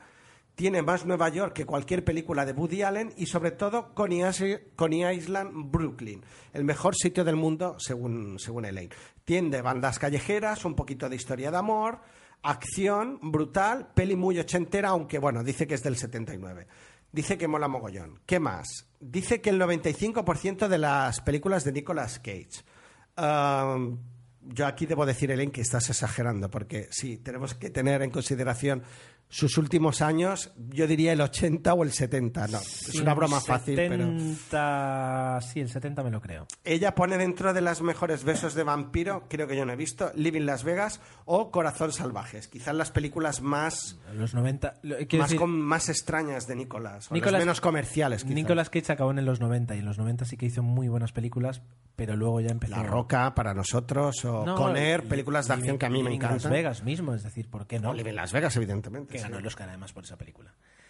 Ah, Star Wars, Star Wars 4 y 6. Dice que son buenas y punto. Bueno, y el, la 5 también. Pero bueno, eh, no, no es mi opinión, perdón. perdón No, perdón. yo entiendo que de 4, 5 y 6, pero bueno, no hay, no hay que dar más explicaciones, jaja. Y hablando de sagas, dice que El Señor de los Anillos, ¿puedo decir mierda? Bueno, ya lo he dicho. Es una mierda y punto. No me gusta nada, nada. Aquí discrepo con ella, a mí me gustan, pero mm, sé que hay una... Bueno, él hace alusión a la escena de Claire's 2, donde aparece ah, cuando... mm, Cuando hablan sobre la trilogía hay un sketch muy gracioso Ajá. y que es verdad que no me hizo ninguna gracia a mí, no, sí, sí que está gracioso. Y bueno, los que calificáis al Señor de los Anillos de pelis lentas o de que se repiten, pues bueno, a mí personalmente me gusta. Hablando de Claire's, las películas de Kevin Smith le encantan. Mallrats, Dogman, Chasing Amy, Claire's, etcétera, etcétera. Veo que no mencionas las últimas, que parece ser que tampoco han tenido tanta fama como, como, el, como el inicio de la carrera. ¿Qué más? A ver qué piense. Bueno, dice que mm, Gran Bola de Fuego. Ah, interesante que la menciones, me gusta. The Runaways, qué buena película. El título mismo lo dice. Salen dos actrices de Crepúsculo que hace que se quitan las ganas de verla, pero la verdad es que está muy lograda y no me canso de verla. Walk the Line, vida de Johnny Cash, The Notorious Betty Page, vida de la pin-up más famosa de los Ah, sí, 50. yo esta la vi y es muy buena. Recuerdo esta, sí, sí, la película. Tan mona. Tarantino, otra vez son muchas. Menos mal que mencionas a Tarantino. Ella intenta hacer un resumen un poco de toda su cinefilia. Yo entiendo que en un, en un mail no le quepa, pero la verdad es que tiene buen gusto cinéfilo, a pesar de algunas de tus opiniones, Elaine. Bueno, eh, Reservoir Dogs, Pulp Fiction, Room, Kill Bill, etcétera. De David Lynch también, como El Hombre Elefante, dice que siempre llora con esta. Antes, cuando has hablado de la parada de los monstruos, sí que yo tenía una referencia cinéfila con El Hombre Elefante, porque es otra película incómoda, donde aquí solo se centra en el personaje del Hombre Elefante. Y la verdad es que sí que le veía cierto paralelismo, ¿no? A la película de la parada de los monstruos y busca, yo creo que, eh, la empatía con el mismo mensaje. Bueno, Terciopelo Azul, que es una película de lo cual que yo vi de joven súper extraña, pero que, que me dejó flipado, me gustó mucho, Carretera Perdida. Miedo y asco en Las Vegas, We Are the Búfalos, menciona otras películas, cualquiera que hayan hecho, vayan a hacer sobre Hunter S. Thompson, uno de sus escritores favoritos, habla de Tim Burton, dice que no le gustan todas, dice no soy gótica freak de Burton aunque lo parezca, pero Eduardo Manos Tijeras, Ed Wood y Beetlejuice merecen estar en mi lista. Muy bien, estoy de acuerdo, esas tres son grandes clásicos. Yo no he visto Ed Wood, esta la tengo, la tengo ya preparada para ver en breve. Y ya está. Dice que, bueno, hay más títulos, curso del 84, muchísimas de Woody Allen, El Resplandor, Tiburón, obviamente entran los clásicos dentro de esta 2001, El Planeta de los Simios. ¿Qué podemos decir, Elaine? Muchas gracias, porque nos encanta conocer los gustos cinéfilos y de la mayoría de la gente y veo pues que, pese a tu juventud, pues tienes un bagaje muy, muy grande, ¿no? Que has visto grandes películas. Muy bien, desde luego, y muchísimas gracias. Me ha sorprendido, además, sí. Eh, vamos, vamos a comenzar ahora con los comentarios que llegaron a través de Facebook. De acuerdo. Eh, Nacho Barroso nos decía cine sobre política. Dice Tempestad sobre Washington, El Qué buena. presidente y Miss Wade, El informe Pelícano, grandísima. Qué buena Lincoln y por supuesto El ala oeste de la Casa Blanca, que es mi serie número uno que no he visto. Es decir, es, es la serie que tengo que ver. Que deberíamos ver, Gerardo, estoy de acuerdo. Totalmente, totalmente. Eh, José Luis Castillo nos dejaba también otro. Perdona, otro- pero ¿Eh? así como serie que, que lo político está muy presente y también tú me recomendaste hace The poco, Newsroom, sí. The Newsroom. ¿eh? La verdad Bueno, es que es una... Pero es sobre periodismo, sobre todo. Sí, lo que pasa es que hay mucho, Ya. mucho de política. Ya, ya lo sé, ya lo sé. Luego, eh, José Luis Castillo nos decía, dice, que sepáis que te- aquí tenéis otro fan. Gracias. La verdad es que me he aficionado a esto de los podcasts y el primero que escuché vuestro fue el 150 y con el 150 151 ya estoy ya enganchado. Eh, bueno, luego dice, tenemos un hobby común y me encanta escucharos. Por mi parte tengo un blog en el que hablo de cine y series que se llama Serie de Cine, seriedecine.blogspot.com. Si nos importa, puesto un link en vuestra web. Todo, todo lo contrario, Tomeu toma nota para que po- pongamos eh, un, un link en el- a la suya. Con Sí, respecto vamos a hacer, aprovechamos para decir mejoras de verdad en la web. Espero en breve, más que nada para dar cabida al contenido y Sí. ha habido unos problemas con los cambios de hosting y a lo mejor algún reproductor no funciona, etcétera, pero estamos en ello. No, no está abandonada ni mucho menos. Con, o sea, está como abandonada, pero nosotros la vigilamos. Eh, con respecto a películas que comentáis, eh, dice que también ha visto Los Juegos del Hambre, quiere decir que le ha parecido normal. Poco antes de ver la película terminó de leer el libro y dice, se esperaba más de la película, dice la adaptación no le, ha, no le ha parecido mala, simplemente correcta. Jennifer Lawrence está estupenda con esa naturalidad que la caracteriza y dice que espera con ansia el 152, así que esperemos que te guste este que estamos grabando. Eh, Juanma nos dejaba también, dice que también nos ha descubierto hace poco gracias a Evox, que se, nos ha, enganchado a nuestro podcast, dice que se está eh, descargando podcasts antiguos. Ah, dice que... se va a eh, empachar, que le, se sí, lo en este pusimos caso- en el Facebook. Sí, eh, dice que bueno que hablamos del cine de una manera clara, amena y divertida. Bueno, gracias por lo de Clara. Eh, y que eh, nos manda un saludo y estará esperando pacientemente nuestros podcasts. Pues mira, aquí llega uno nuevo. Ah, y luego tenemos a Jesús Sánchez que nos decía que, que eh, chicos, por fin he visto Moonrise Kingdom. Me ha divertido muchísimo. Una historia de amor muy, muy bonita con una dirección de Wes Anderson fantástica y un guion, guion genial. Por otra parte, ha visto ya por tercera vez Drive, una obra maestra espectacular, y espera muy impaciente Only God Forgives. Forgives, perdón. Y ¿Qué dice que el tráiler actor? me eh, compromete mucho. Mm, La verdad es que he visto un poquito yo de qué va, no he visto el tráiler todavía. Y tiene pinta de ser ahí una película dura de estas así. Y Ryan Gosling aquí se, se luce, se puede lucir. Fíjate, en, en los sitios de marzo en Drive, eh, los dramas, en los dramas eh, se hace fuerte. Bueno, luego tenemos varios comentarios eh, de lo que ha sido el podcast en sí. Bueno, mientras lo estás mirando, en Barralete nos dejaba, ah, bueno, Chiscope, Barralet en Twitter, arroba Barralet, que se olvidó comentar algo del episodio. Ah, perdón, me está haciendo señales para que me Que incorpore no te traes los cascos y pasa lo que pasa. Sí, sí, la... ya van dos veces, perdón, Gerardo.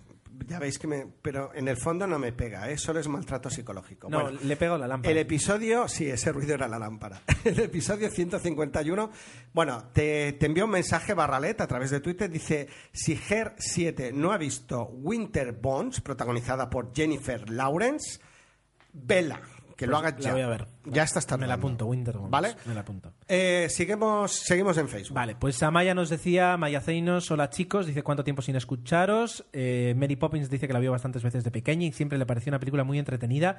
Y sí, Julie Andrews es muy grande, aunque siempre será más de sonrisas y lágrimas. Desde luego, los Juegos del Hambre le sorprendió gratamente, sobre todo por la crítica que realiza la sociedad. Eh, Tomeu llama a Uma Thurman como mi padre. Uma Truman. Uma Truman. Por cierto, veré golpe de efecto que no pintaba mal el tráiler. Eh, lo que habláis del cine en cefalograma plano y demás, creo que el problema del cine desde hace tiempo es que se pretende buscar la taquilla sobre todo por encima muchas veces de la calidad y no hay películas a las que puedas llamar peliculón y que vayan a pasar la historia como obras maestras del cine. Se repiten argumentos, se hacen remakes y eh, precuelas a saco innecesarios muchas veces o que se quieren estirar las sagas o se quieren estirar las sagas hasta el fin y encima se abusa de los efectos especiales. Acabo, de- acabo diciéndole a Tomeu que la afición al cine de sus hijas es verdaderamente admirable y nos deja un postdata. Está bien esta longitud de comentario, que ya me conocéis, me enrollo como las persianas. Eh, no, está muy larga. No, más corto. No, ah, no, no. Tomeu, Tomeu tiene un, curioso sentido del humor, ya lo conoceréis. No, no, no. Amaya, eh, deja el comentario que quieras. Faltaría más que nosotros tuviéramos que juzgar eh, cuánto, cuánto nos dejas O, cen- o- o censurar. Haz lo que quieras. Para hacer eso- lo que queráis. Porque luego en el fondo nosotros haremos lo mismo. Lo leeremos o no lo leeremos. O sea, que, ¿qué, qué sentido Javier tiene Pa- hacerlo largo o corto? Javier- Puedo seguir hablando si quieres. Javier Padilla nos dice, dichosos los oídos, comencemos con la quincena. Hace tiempo vi rumores y mentiras. Emma Stone está que se sale de expresiva y divertida. Dice, los secundarios, sobre todo Stanley Tucci, están a la altura. Es verdad. Pitch Perfect, como tú decías, fue, eh, golpe de efecto, ha sido una gran sorpresa. Buenos números musicales. Ah, no, no. eh, Pitch Perfect es eh, la de Dando, la nota. Sí, sí, Me- sí. Es verdad que ha coincidido mucha gente, estoy contento. Es como Glee, pero más concentrado. Sí. Curiosa la, la acumulación de películas sobre Mesa Antena 3 de este mes. A golpe de efecto y un buen partido, yo añado Así somos, típico dramón familiar, pero con actores conocidos. Coincide con Tome, aunque la mejor ha sido la de Clean, solo por oírle decir eso de ¿ahora qué, tonto el culo? el mundo de Oz... eh, dice, ah, bueno, que Furia Ira de Titanes es muy mala, que no acabo de verla. ¿Pero Que mala? El mundo de Oz le pareció entretenida, aunque al no haber visto la original hay ciertos detalles que se le escapan, claro, normal. No, bueno, perdón, yo hice el matiz de que había guiños, pero es verdad que no, no es necesario ver la, la anterior, porque se supone que es una precuela, con lo cual, pero sí que había guiños a los que hayamos visto la versión antigua, pues alguno que otro, pero que no, no es necesario haber visto la, la original o la inicial o la primera o lo que sea. Bueno, De cadena perpetua no se puede decir nada malo. Eh, dice que la, la vio, le, le gustó cuando la vio en el cine, pero es cada vez que la ve le parece mejor. Yo coincido Y que, por también. cierto, está muy de acuerdo en la lentitud de The Walking Dead, que aún así le gusta mucho, eh, pero eh, está muy por debajo de otras series como The Good Wife, Broad, Broadwalk, Bro- ah, Broad- Broadwalk Empire o la grandísima Breaking Bad. Javier, has mencionado The With Wife, eres un win para mí. Por último, dice que. Otro, o sea, perdón, el comentario de Carlos Purriños que dice. eh, dice, para, dice: ¿Quién de los dos no ha visto Predator de John McTiernan? Yo. Yo soy el que no lo ha visto. Le apasiona esta peli- dice, me apasiona esta película y no estoy nada de acuerdo que haya envejecido mal. Dice que es mallorquín y que le, le encanta nuestro podcast que espera ansioso, no, perdón, que ansioso refresca el gestor de podcast cada día esperando escuchar un nuevo episodio. Bueno, pues a- suscríbete también a los cortos, ¿vale? Porque cuando publiquemos también los cortos me merece la pena por ahí. Luego dice que quería dejar una reseña para, la- para él, la mejor película de 2012, que es The Master. No lo hemos visto. Mm, esta. Yo la tengo pendiente de ver. La tengo no la pendiente de ver. Tomamos nota. Y que eh, dice que este- el, el telo actoral y el director en estado de gracia, Paul Thomas Anderson, y que eh, les debemos a los oyentes de Mallorca una quedada que tendremos que cumplir. Se la debemos. Se la debemos, tal vez para de aquí al verano, sí. Para Superman, por bueno, ejemplo. mira, buen- estaba buscando una película, vale, bien. Eh, y luego, bueno, nos llega el super, hiper, mega comentario de Jordi Lucas. eh, sobre Haciendo oídos sordos a nuestras súplicas. No, no, dice sobre, sobre The Walking Dead. Dice que es una muy buena serie con una producción casi de cine, pero que tiene una falta de ritmo preocupante. Bien. Prácticamente va a episodio por día en la serie. eh, y claro, la primera pues es buena, pero luego ya cada vez, eh, cada vez se está haciendo más lenta. Dice, o le ponen más ritmo o esto no le verá nadie. Sobre Ira de Titanes, dice que es penosa igual que Furia de Titanes. Eh, sin embargo, una que, que le pareció mucha mucho mejor y más parecía a, a lo que nos dejaba 300 era The Immortals. Mira que es esta la, la pasé por alto. La vi y dije, uy, va a ser más. Pues mira, agradezco la recomendación. Sobre el cine político dice que le suele interesar, aunque no todas las películas políticas. eh, dice que hay algunas que le parecen un rollazo. Eh, ah, dice, para, para él 13 días no sabe si catalogarla de terror. Dice, porque estuvimos, y es verdad, muy cerca de la Tercera Guerra Mundial. Tiene razón. Y da miedo pensarlo. Estoy viendo una serie de corte muy político, House of Cards, que a mí me está apeteciendo verla, porque Sí. tiene ese puntito político. Sí, sí, sí. Más que, de, que- más que The Boss, que, que la empecé a ver, pero es demasiado lenta. ¿Qué tal? De... Ah, pues mira, no las has A mencionado. ver, yo, yo vi dos, dos episodios, los dos primeros, y me... No me, no me, no me, no me. Mm, Pero pues bueno, la- estuve a punto también Aquí cada de uno. empezar a verla. Dando la nota, dice, grata sorpresa que sin ser un peliculón le pareció graciosa y nada cargante con los cantos. Ah, dice que además tiene un pequeño homenaje al Club de los Sí, Cinco. se me olvidó mencionarlo. Pequeño, no, gran homenaje. te diría. Golpe de efecto, dice que bien hecha, entretenida, clean, está- estupendo como siempre, aunque también sea el papel de siempre. Ah, dice que desde la mitad de la película ya sabes cómo va a acabar, y no digo nada más, que el origen de los guardianes, pues mucho mejor que de lo que esperaba, pero no cree que sea una película para niños, al menos no, no tan pequeños, impecablemente bien hecha y con unos personajes muy bien hechos. Le encantaron el malo y el creador de sueños. Y de Cadena de Perpetua dice, ¿qué decir? La mejor película de todos los tiempos. Pro- probable- posiblemente la haya visto más de 15 veces, yo también. La jungla de cristal, peliculón de acción y Peliculón. tensión, donde los, el, el héroe los, las pasa put y no va, de so- no va tan sobrado.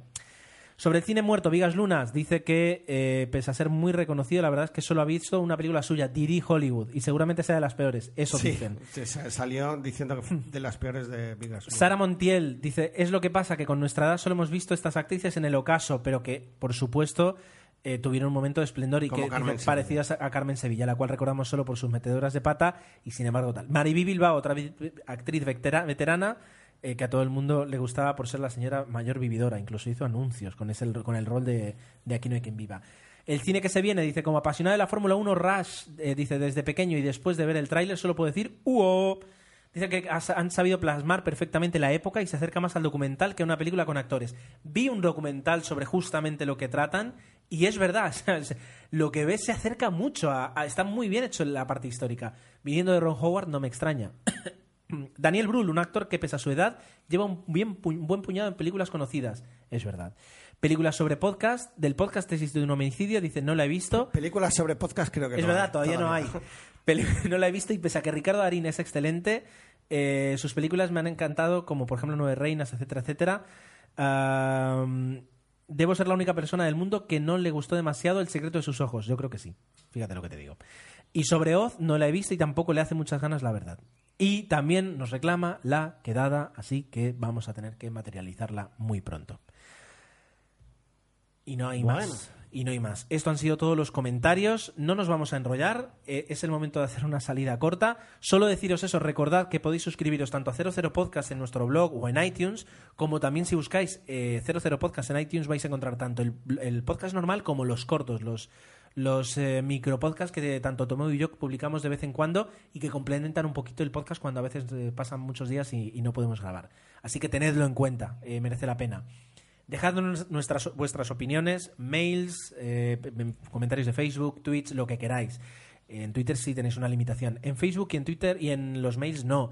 Y aunque, por supuesto, evidentemente, pues un, co- un comentario largo a veces se hace más, más difícil de digerir, eh, preferimos eh, siempre conocer vuestra opinión, dure lo que dure. No nos vamos a quejar ni os vamos a exigir. Solo faltaría Tomeo, al Tomeo le sobra el dinero. Ah, no. Es el anillo de boda. ¿Qué haces quitándote el anillo de boda? Menos mal que tu mujer no creo que escuche. No, es que he engordado un poquito y me aprieta, tío. Ah, es verdad. Bueno, eh, nos encontráis en Twitter, en twitter.com barra 00 podcast. Eh, a nosotros también, eh, Tomeu es Tomeu00, eh, Jesús es Café y Más y Ges Cortés. Y yo soy arroba ger7, esta vez lo digo yo. En Facebook nos tenéis en facebook.com barra 00 podcast, el correo es 00 podcast punto- perdón, 00 podcast arroba gmail.com. Y los que seáis mallorquines, también tengo yo un Twitter que no mencionas que es Turismo Petit. Ah, es pero verdad, bueno, esto es otra historia. verdad. Arroba No Turismo ha Petit. Que es un blog sobre turismo familiar en Mallorca. Pero bueno, eso es otra historia que a lo mejor un día os cuento. Sí, sí, sí, anda fue un especial. Así que nos eh, citamos dentro de unos cuantos días, no sabemos exactamente cuántos, esperemos que sean 15, pero ya veremos. Y mientras tanto, ya digo, nos tenéis en muchos sitios para hablar de cine y de lo que queráis. Aquí se quedan dos amigos vuestros y hasta la próxima. Adiós.